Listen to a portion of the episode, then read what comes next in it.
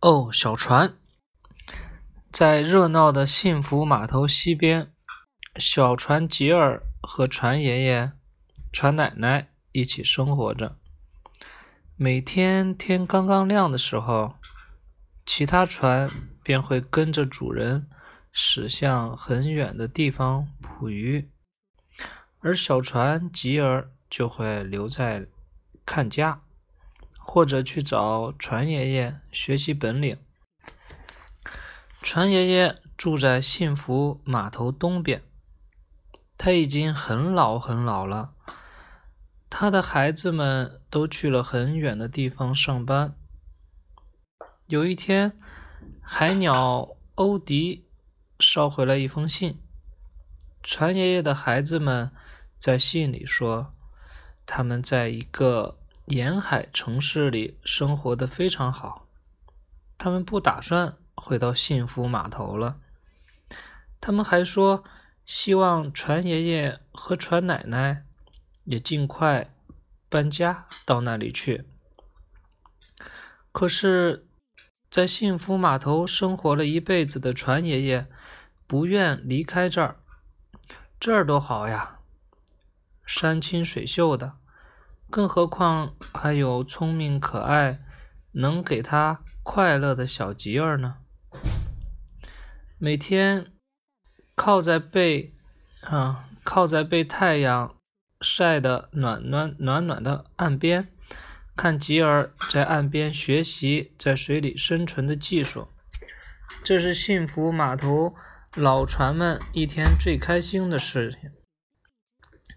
吉儿。记住，一定要保持重心。船爷爷扬着木桨，胳膊远远的喊：“哦，知道了。”吉儿晃晃身体，稳稳地驶入了船爷爷设置的漩涡。我说：“老家伙，你怎么能这么对待吉儿呢？”看吉儿在水里气喘吁吁的上下颠簸，船奶奶有点心疼了。他还是个孩子呀，你懂什么？船爷爷大着嗓门喊：“他现在要是不吃点苦，长大以后会吃到更多苦头的。”可是船奶奶还是有点不忍心。我说：“老嫂子，你就别担心了，我水大哥走过那么多地方，经验比大家伙多。他教吉儿学本领，我们大家非常放心呢。”另一位船爷爷笑着说：“在幸福码头，大家都喜欢叫船爷爷水大哥，因为他这一辈子趟的水最多。”没错，没错，看得正起劲的老船们都点着头说：“船奶奶想想也是，自己的孩子也是从小吃了很多苦头。”所以现在才能在城里找到一份好工作呀。这样想着，船奶奶就觉得心里好受多了。吉儿非常聪明，他很快就学会了辨别出行的天气，怎样在水里辨别方向，如何避开暗流漩涡。可是对于小船吉儿来说，这些。还远远不够，你不能猜到前方会遇到什么，就像吉尔不知道自己每天晚上会做什么样的梦一样。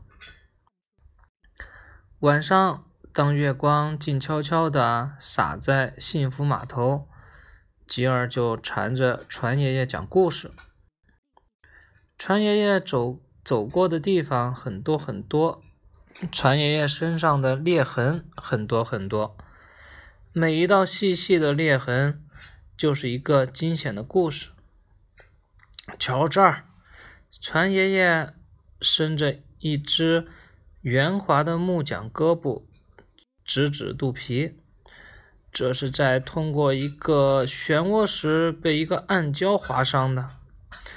船爷爷当时很疼吧？吉尔小心地摸摸那道裂纹，当然有一点疼了。可是吉尔，你要记住，当遇到汹涌的漩涡时，当被暗礁划伤时，就算再疼，也要保持重心，稍不留心就会可能翻进水里。船爷爷说：“嗯，吉儿记住了。”这时，船爷爷捂着嘴巴咳嗽起来。还要记住一点，不管什么时候，如果你的主人喝了酒出行，千万要小心。为什么？吉儿有点不明白。我这风湿咳嗽的毛病，就是在一次一次捕鱼时，主人一不小心踩在我的身体一侧，我当时没在意，所以就扣在水面上时间太长的缘故。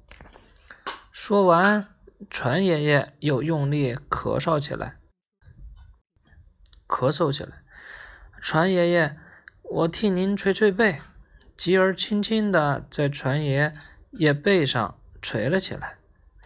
记得有一次去很远的地方，我遇到了一艘海盗船，那可不是，那可是一个不要命的家伙呢。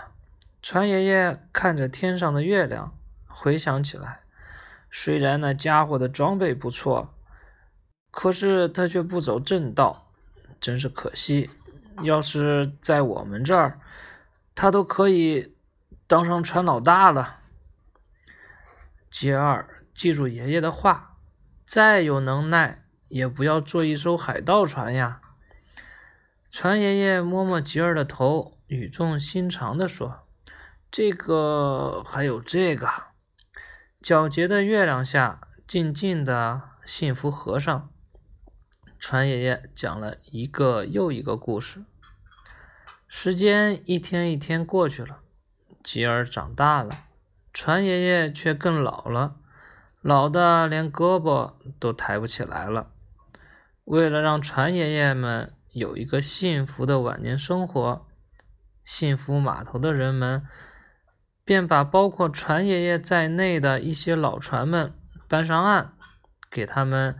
漆上好看的颜色，这样他们就不怕风吹雨淋了，而且还可以供游人观赏。看着花花绿绿的船爷爷和船奶奶静静地躺在岸上，吉儿的心有点酸酸的，因为吉儿就要离开家，离开幸福码头，去外面的世界闯荡了。再见，船爷爷、船奶奶。吉儿扬起他男子汉一样结实的胳膊，喊：“我要出发了，你们等着吉儿，吉儿一定会回来看望你们的。”再见，孩子。船爷爷哑着嗓子喊：“勇敢的闯天下去吧！”